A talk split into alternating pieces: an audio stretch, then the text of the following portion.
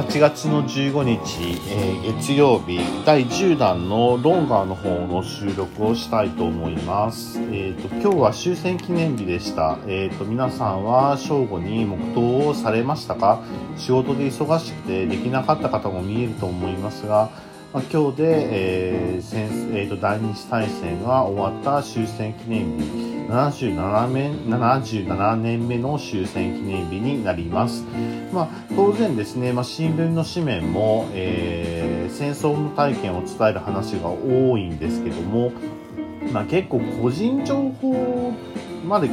系なんですよね。なので、あ皆さん、おのおので、まあ、戦争体験、体験談とかですね、戦争のあの語り継ぎを読まれた方がいいかなとは思います。はい。えー、まあ、あの、新聞の紙面なので、1日遅れているので、えー、なんともなんですけども、えー、2000、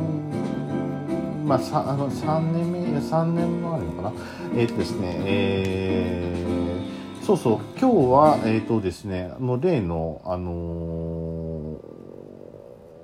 ー、式ですね。えーと、東京都千代田区の日本武道館での全国戦没者追悼式ですね。国歌斉唱はなくって、えーと、国歌のあの演奏だけでしたね。総額のみでした。えー、まあやっぱりコロナ対策がしっかりしてるなと思われます。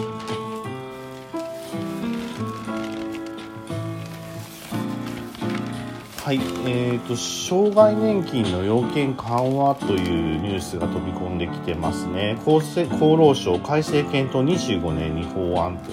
一定の障害のある人が受け取れる国の障害年金制度で、えー、支給要件が厳しいために少ない金額しか受け取れない人がいることから、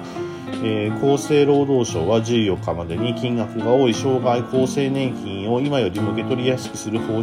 向で検討を決めた。確かにですね、このえーとですね、障害年金っていうのはすっごくハードルが高いです。あの、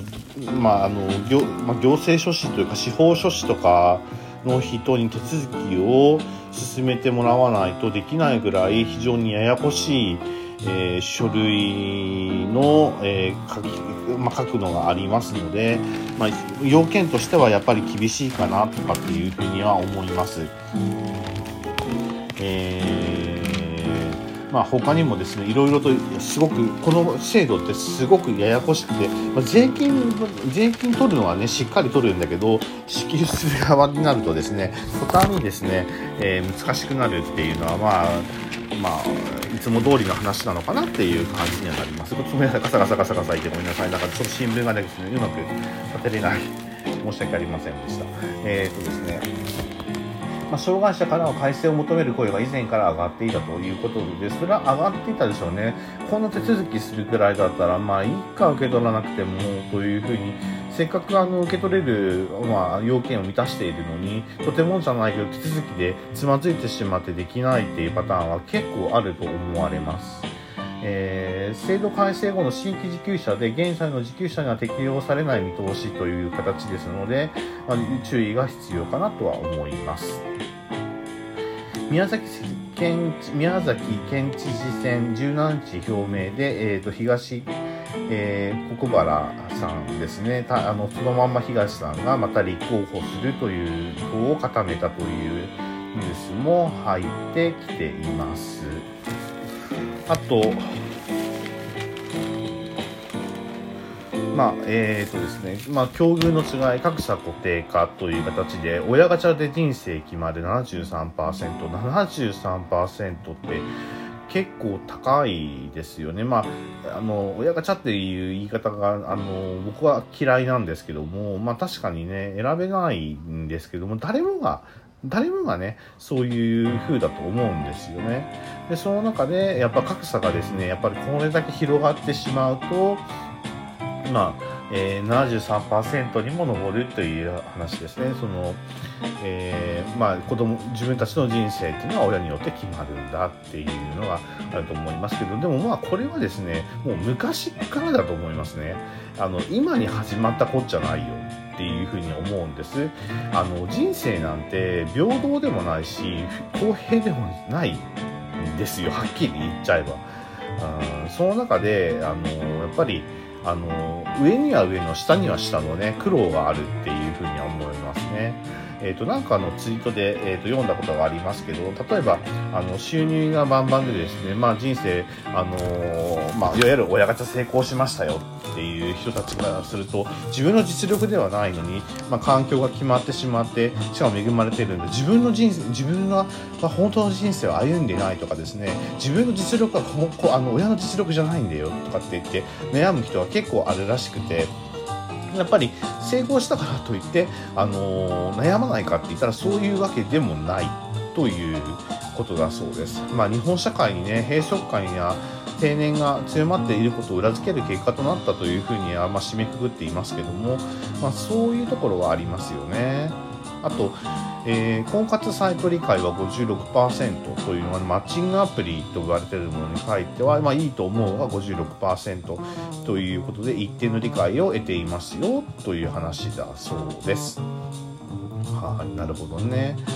はい。え、ー、と、まあ、この親ガチャについてね、世代間でギャップがありますよ、とかっていう話なんですね。29歳以下と70歳以上には、まあ、全然違うんですけども、25ポイントの開き、つまり4分の1 1は、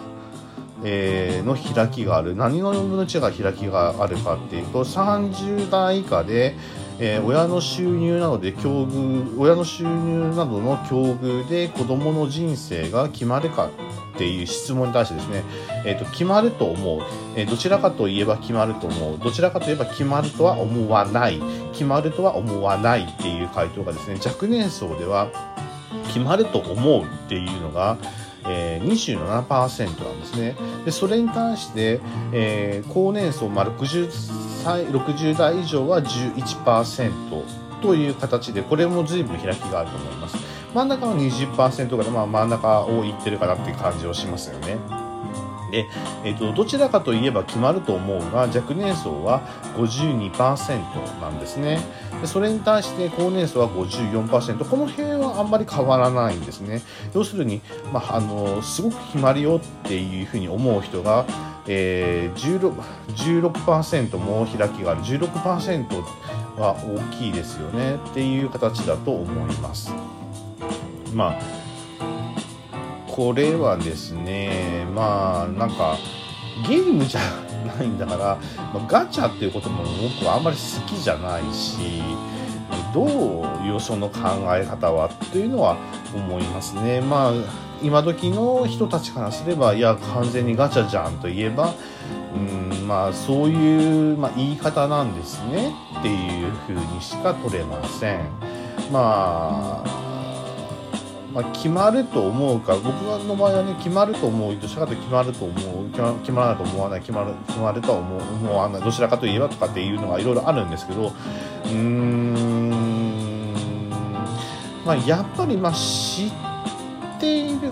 収入というよりもやっぱ知っているか知ってないかっていうのは差が大きいですね。その道がたくさんあることが分かっているとかっていうパターンだと、まあ、いろんなあの提案がされますので、まあ、その中から選ぶことができるっていうことですね。これも仕事でも一緒ですよね。なので、えっ、ー、とですね、もうこれしかないんだよとかっていう風になっちゃったら、もうそれは、それで、えっ、ー、と、なんか他の道はなかったのかっていう話になってくると思うんですけども、他の道や、まあいろんな、こう、えー、道があるっていうことがね、選択肢がたくさんあるっていうことが、まあ、分かってて提示されているっていうことはいいことだと思います。これは自分の人生の中で、えー、ね、自分が選んでいくことなんじゃないかなと思います。まあ、その選ぶという行為がどこまでできるかっていうことですよね。僕はそうは思います。はい。えっ、ー、と、えーと、米議員団が台湾訪問という形で、えーと、中国の反発必至ですよという形でまたなんか、えーと、中国の台湾演習が終わったなと思ったら今度はまたアメリカがざわざわざわざわしてますねなんかアメリカ台湾のことを完全に擁護に回ったと見ていいんでしょうか？かそういうふうにしか見えないんですよね。まあ、中国の反発は必至だと思うんです。これはま中国が、えーとまあ、自分たちの国の形っていうのは、えー、こういう風だっていう風にこう信じているその理念というか理想というのがあるのでそれに対して台湾はいやいやそうじゃなくてってあの私たちは私たちの国という理念がありますよというのがあって、まあ、ここの部分でまあ、あの形が違うわけですよねだからそこを軍事力で解決しようっていうのはもうもう最悪の手段でしかないと思うんですけども、まあ、そこにアメリカが介入をしてきているというふうに考えるわけですよね。東日本の地政学的リスクをま考えると日本も当然巻き込まれるわけで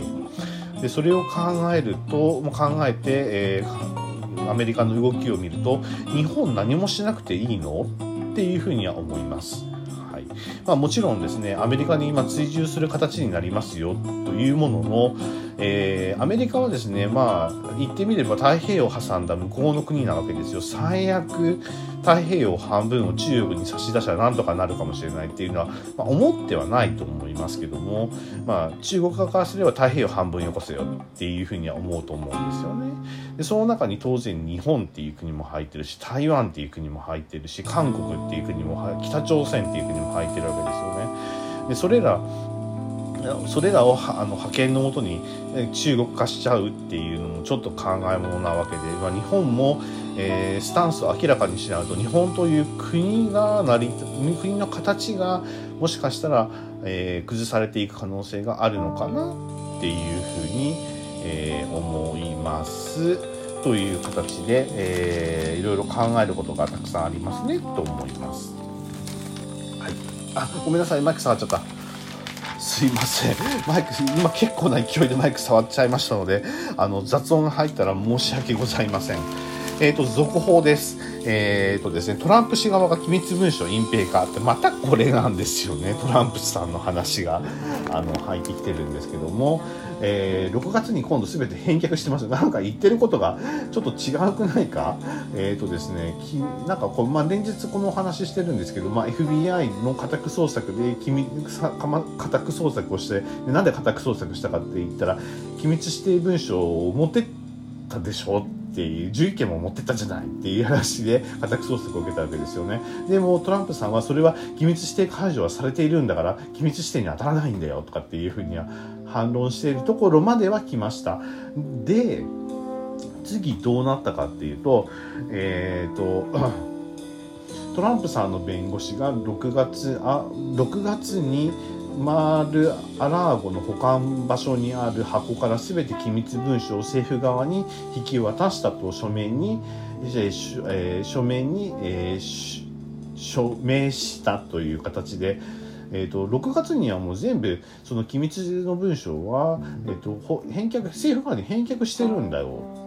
っていう風なんですよね。だから6月に全て返却っていうあの込み出しがあるわけなんですけども、えー、トランプさんの事務所も家宅捜索をしたそうで20箱以上の押収をしたそうですね。で、えーと、異例の強制捜査に踏み切ったというその理由が弁護士の説明が虚偽であるっていうこれってですね弁護士からすると弁護士資格失いかねない重大なあのー、なんていうんですか、違反だと思うんですね。もしも違反であれば、で、まあ、例の、まあ、スパイ禁止、スパイ、スパイ活動防止法とかですね、まあ、公文書の破損などを禁止した法律とか、文書隠蔽とかっていろいろあるんですけども、まあ、実際にはどうなのかがまだわからない。だから、機密文書隠蔽かっていうクエスチョンマークがつ、クエスチョンマークっていうか、かがついているわけですね。えー、まあ、実際にどういうふうになっていくんでしょうか。えー、まだまだこれは目が離せない感じになってきてます。はい、それと一緒で、えっ、と、例の、え、ー、と、ラディッシュさん、えっ、ー、と、刺されたラディッシュさんが会話できる状態まで回復しましたよ。よかったですね。なんか結構重症で、なんかだいぶ出血したっていう話があったんで、大丈夫かなとかっていうのはあったんですけども、えー、まあなんとか一命は取り戻せたかなっていう感じですけどラディッシュは公演、えー、直前に首や腹片目を約10回にわたって刺されたってどういうそんなことするっていう肝臓損傷して手術を受け失明の恐れがあるというのはあったんですけども当時当当初装着していた人工呼吸器は外され会話ができるようになったと説明をしたという話ですね。えーと、マタール容疑者あの刺した側の人ですねは、えーと、ニューヨーク州の裁判所に出廷して弁護人は無罪を主張した。えー、なんで無罪を主張したの？これどういうことですかね、まあ、やってることはあからさまに犯罪でしょうと思って今記事を読んでるんですけどもえー、っとですねまあまだまあでも偽の運転免許証も所持してたりとか、まあ、でもカリフォルニア州のレバノン系移民の家で生まれてニュージャージーには最近引っ越しをしたってことは分かってるんですね。容疑者宅を捜索して過激派とのつながりの有無や動機について調べているっていうことなんですけども弁護人は無罪を主張したどういう理由で主張したのかは書いてないので分かりませんけどもうん無罪を主張するんですね。なふーんっていう感じです。それは、えーと、通るのかなっていうふうには思います。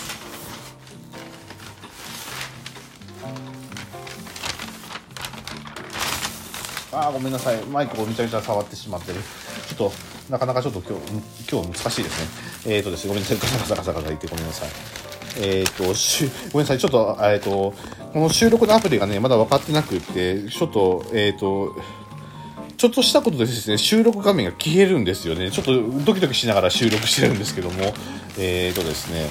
大丈夫なのかな？えっ、と、ちょっと手元に iPhone 持ってきて、はい、収録をしてることを確認しながら喋ってみます。えっ、ー、と、ガサガサガサガサ言ってすいません。なんかね、やっぱお盆だから、あの、社会派的な記事が少ないんですよね。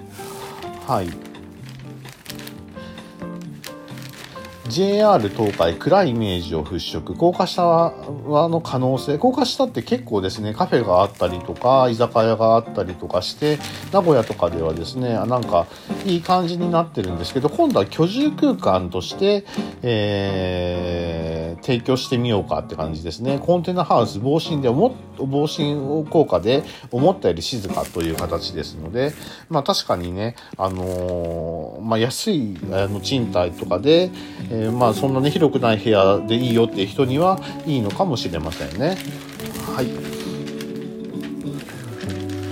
U ターン本格化、そうですね、お盆です、お盆、大休みを旅行先で過ごした人たち、あの距離や旅行先で過ごした人の U ターンラッシュが本格をし始めたよっていう形で、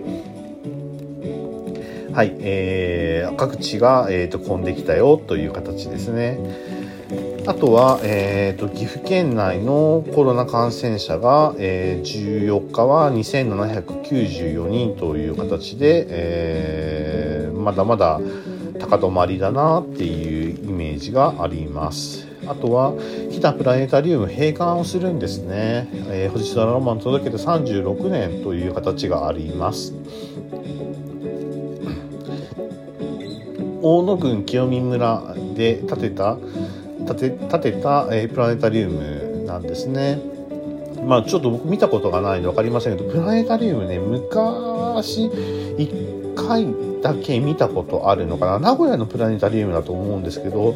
あれすごいですね。本当に夜空を再現しているいますし空にこう星座の絵をね描いたりとかしてすごいなっていうのは思いました。はい。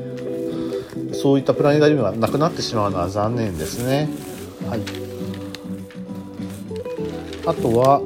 えーと、ライチョウ野生に帰る駒ヶ岳や飼育の22羽包丁という形でライチョウ岐阜県庁の県庁でもあるライチョウですねを22羽を全て包丁したことを明らかにしたという形でど、えーと、長野市と栃木県那須町の動物園から10日に移送された特別天然記念物の日本ライチョウを全て包丁したそうです。えーなかなか可愛らしい写真が載っていますね。はい、えーと、またみんなの前に姿をね成長した姿を表してくれるといいかなと思います、まあ、今日はそんなところになりますね。はいちょっとお待ちください。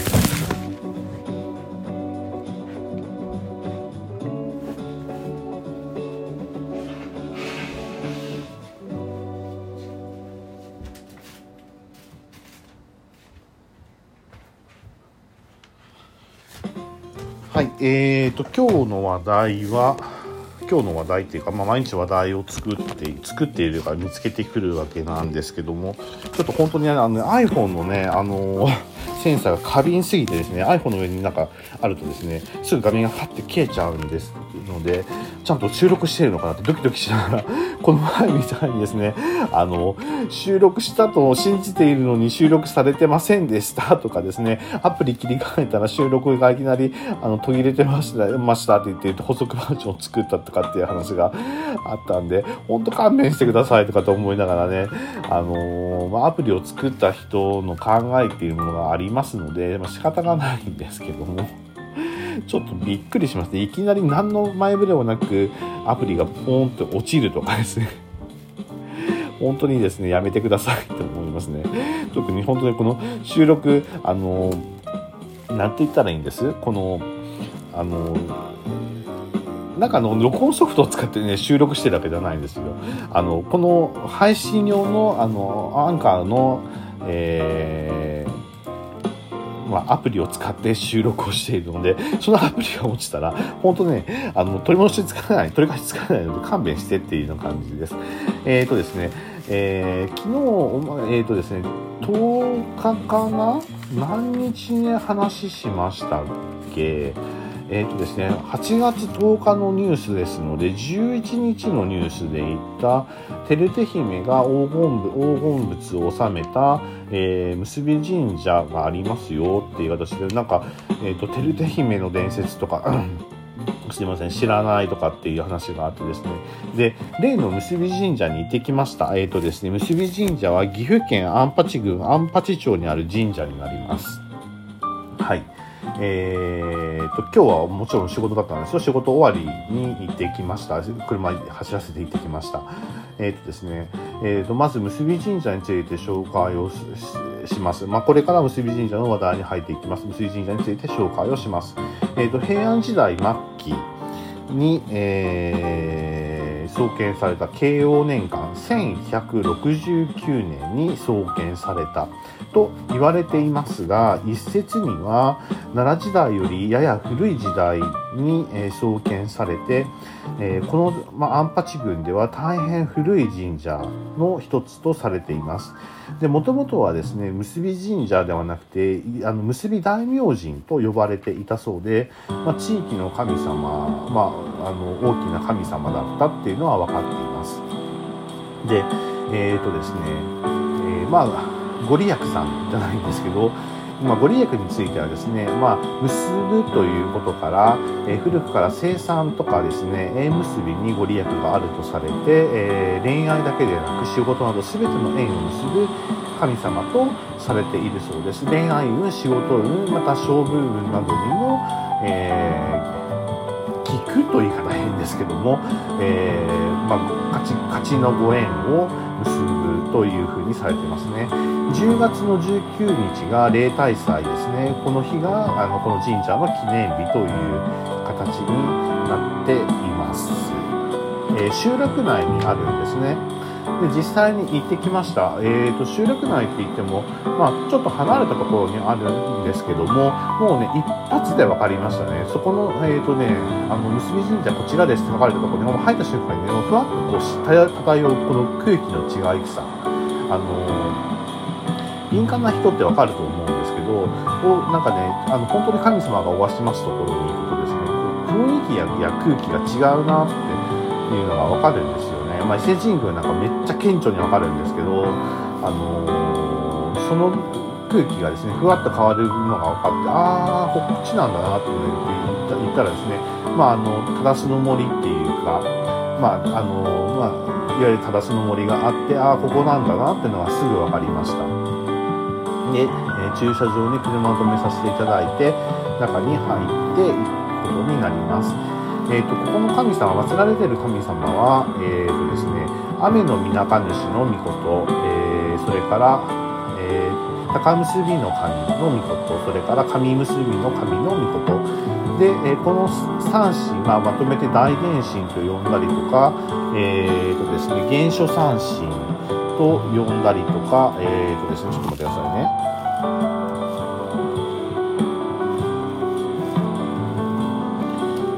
減少三振っていうよりも増加三振って言った方がどちらかというと分かる人が多いかもしれませんね増加三振と呼ばれています、えー、古神道に非常にゆかりのある神様で、えー、まあ前のロンガーでも言いましたけどあまあ誤解を恐れずに言うのであればアマテラス大神よりも偉い神様になってきます。で、え神道に出てくる一番最初の神様で、中心の神様にもなります。でちなみに江戸時代に猿田彦の御事が合祀されています。合祀に合わせて、えー、祀られているということになります。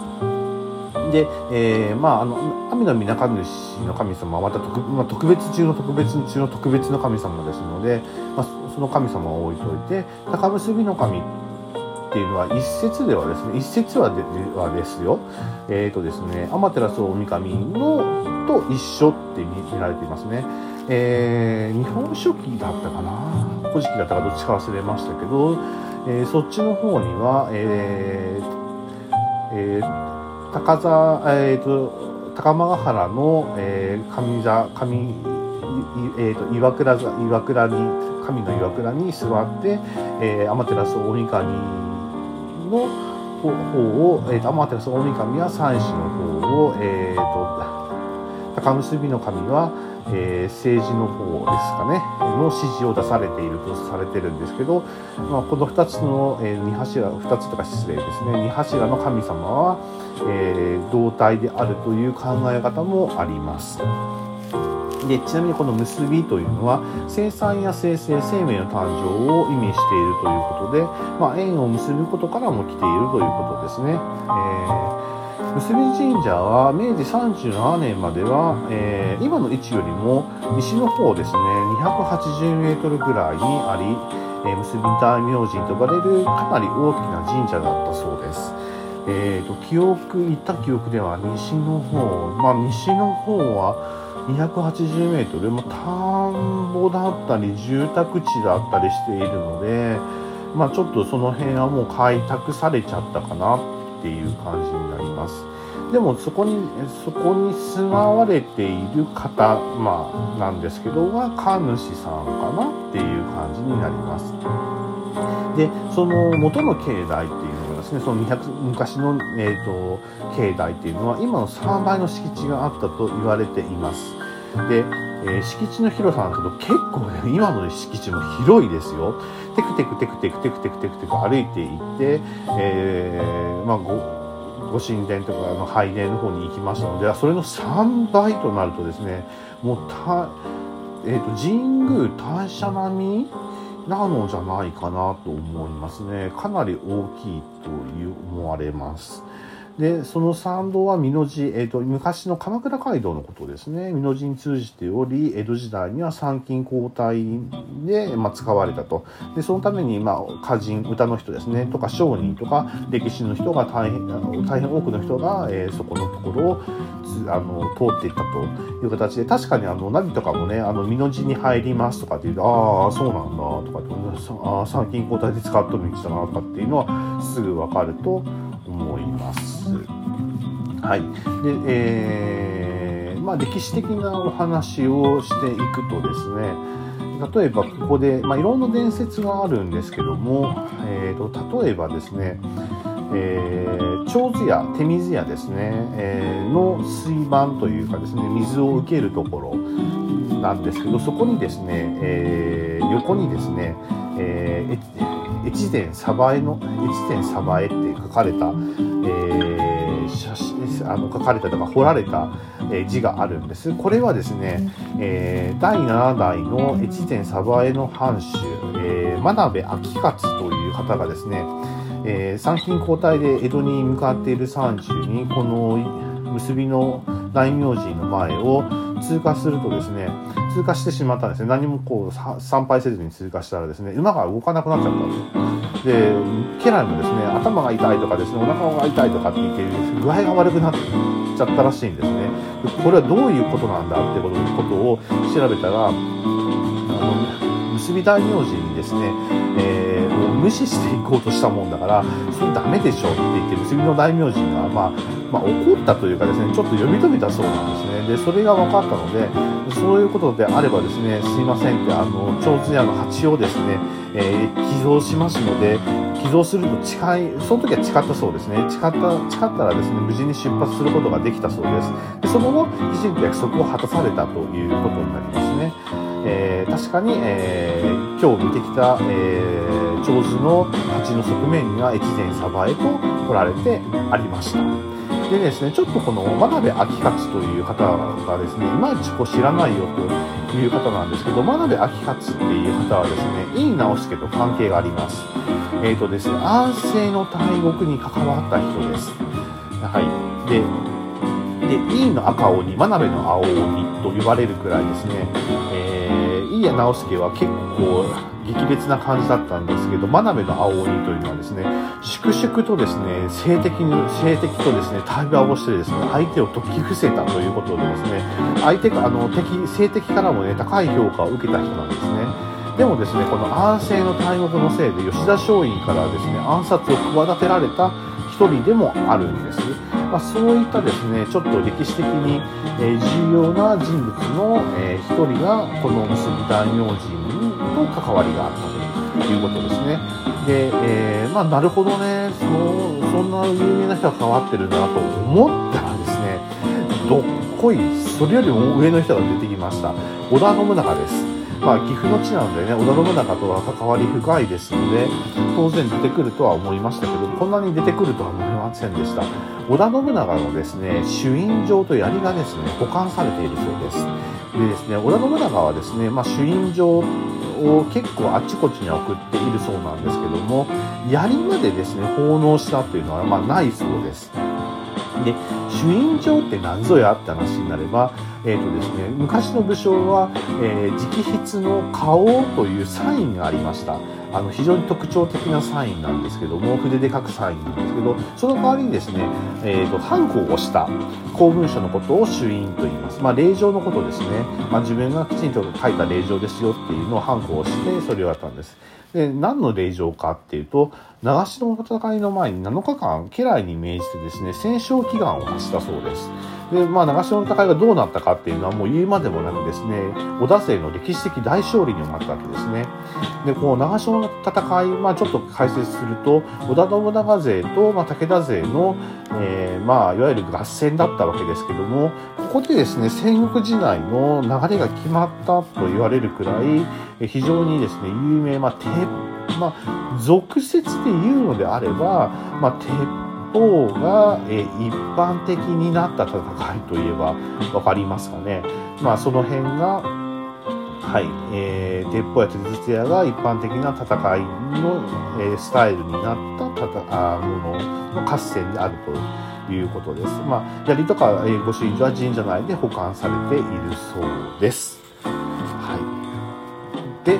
えー、まあ、こういう神社ですので、まあ、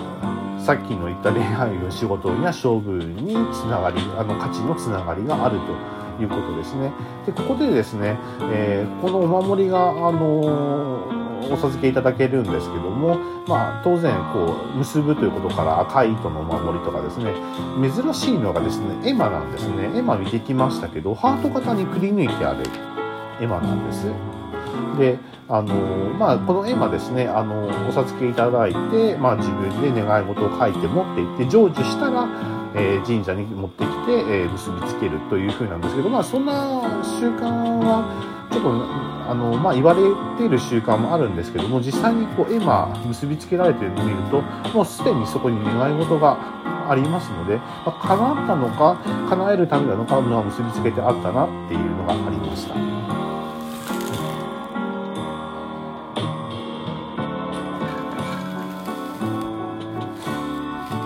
はい、えーと、すみません。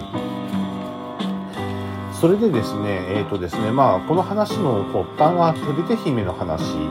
テルテ姫の話から、11日のテルテ姫の話が、まあ、黄金物が、えー、奉納されていて、で、えー、それが年に1回ご開帳されたよって。で、テルテ姫って何ぞやって話なんですね。でですね、まあ、あの、まあ、ツイッター上でアンケートを取ってみた、テルテ姫の物語知ってますか？って聞いたらですね、まあ、まだ投票数が全部集まってないので、なんともなんですけど、今ちょっと見てみましょうか。どうなってるのかな？僕いっぱいツイートするんでね、あの、遡るのが大変なんですけど、えー、てるて姫、てるて姫、えーと、てるて姫のと小栗半眼の物語を知っていますか？というので、今ですね、えーと、14票の投票がありますが、知っているという方が14.3%、知らないっていう方が78.6%、名前くらいは聞いたことがあるよっていうのが7.1%で、まあ、圧倒的にですね、8割近くの方が知らないということですので、ちょっとここでですね、てるて姫の話の説明をしてみたいと思います。えー、てるて姫と小栗半眼の物語という形で伝えられているそうですね。えっ、ー、とですね、テルテ姫、昔々テルテ姫という、まあ、姫様が、えー、いらっしゃいました。まあ、確か陸奥の国だったと思うんですけども、まあ、関東の方の国の豪族の、まあ、お姫様だったそうです。で、そこの関東の国の豪族と、えっ、ー、とですね、まあ、は、えっ、ー、とですね、敵国がいて戦っていたそうなんですね。テルテ姫が、まあ、育った時に、ある、えー、若者と恋に落ちます。で、恋に落ちるんですけど、なんとその恋に落ちた、えー、若者がですね、まあ、およそ想像つきますよね。まあ、敵側のですね、あのー、まあ、重要な武将だったわけです。小栗半安といって、まあ、武将というか、まあ、敵、敵ですね。敵に恋をしちゃったわけです。で、敵も、え、ー、と、その、敵の、敵の、えっ、ー、とですね、えー、娘に恋をしてしまってですね、二人はですね、くっつきます。2人はくっつきます。まあ、秘伝の物語ですよね。で、2人はくっつくんですけども、そのことに対してですね、テルテ姫の父がもう激怒します。まあ、それはそうですよね。自分の敵と結婚する姫がありますかって話なんですよ。それがですね、性格的結婚ならばいいんですけども、どうもそうではなかったらしいんですね。勝手に自分たちで恋に落ちて結ばれてしまったそうなんです。で、その、だから戦ってる最中に敵と、まあ、駆け落ちをしたわけですよ、テルテ姫は。そんなもんですからね、父親が怒ってですね、何をしたかって言ったら、その、敵側の自分の父親の敵である小栗半眼というんですけどこの小栗という半眼を毒殺してしまったんです。でですね、姫はですね、元に戻ったかって言ったらそんなことがなくてですね、テルテ姫の父親はですね、テルテ姫を、テルテ姫を怒り狂って川に流してしまったんですね。で、もう秘伝の恋ですよ。せっかく結ばれたのに、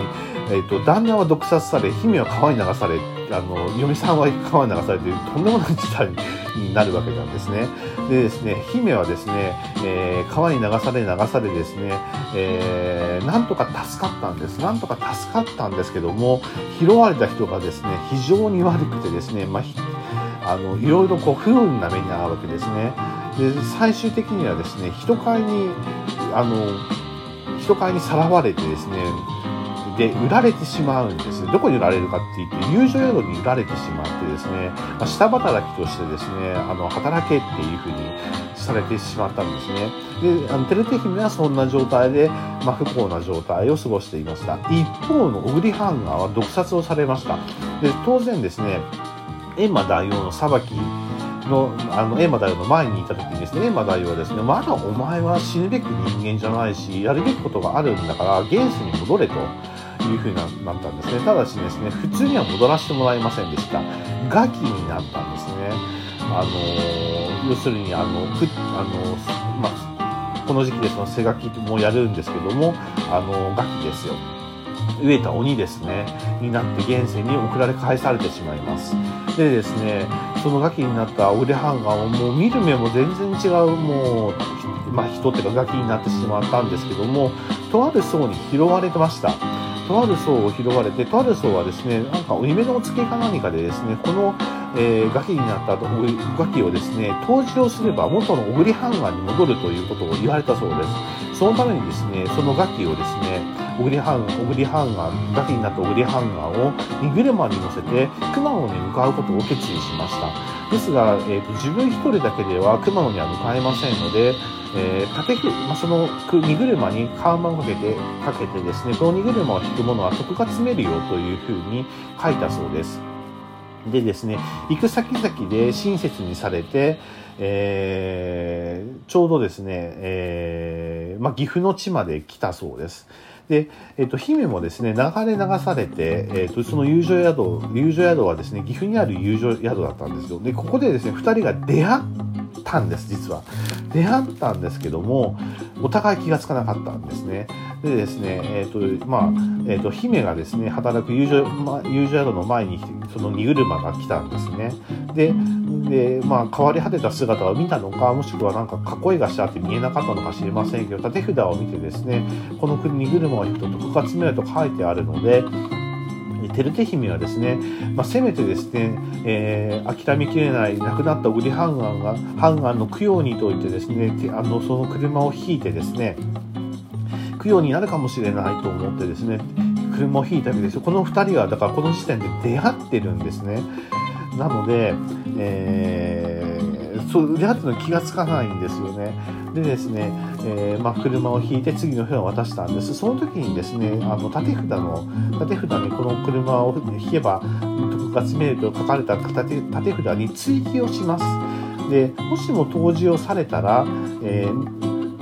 陸奥の小萩これ遊女遊女宿の名前なんですけど訪ねてくださいとそこに私がいますとあのぜひお会いしてみたいですっていうのがあってでその荷車を見送っていきます。はい、で、えー、そのまま照手姫は遊女宿で下働きをさせて辛い日々を過ごしていました。その間ですねガキになった小栗ハンガンはどんどんどんどん熊野の方に近づい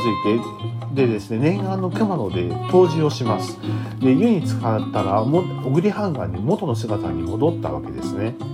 でですね、えっと、縦ででですね縦縦看板とかその荷車の看板を見たらですねその陸奥の小萩という話があってですねそれ会いに行こうと思ったらしいんです。その時にテレテ姫だって多分気がついたんでしょうね。テレテ姫のことなんだというふうに気がついてですね急いでですね、えー、美濃の国に戻りました。でそしてですね美濃の国に戻って2人はですね、えー、結ばれるんですね。再会そこでようやく再会を果たしてですねようやく結ばれます。で小栗ハンガーはもともとハンガーというあの位の高い地位でした。地位の高いね、えー、人でしたので美濃の国の国主になるという話ですね美濃の国主になって、えー、美濃の国を治めましたよという話なんですね。でこれがですね結びの、えー、大名人と何と関係あるのかっていうとですね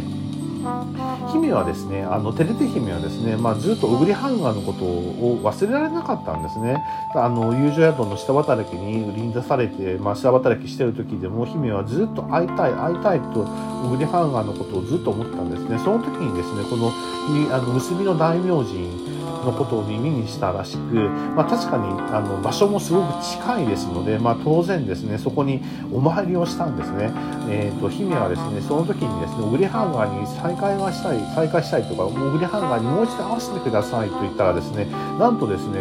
えー、結びの大名人がですねいいだろうと。でただしですね一つだけ条件があると。でお前の持っている本尊を収めたら願いを叶えてやると。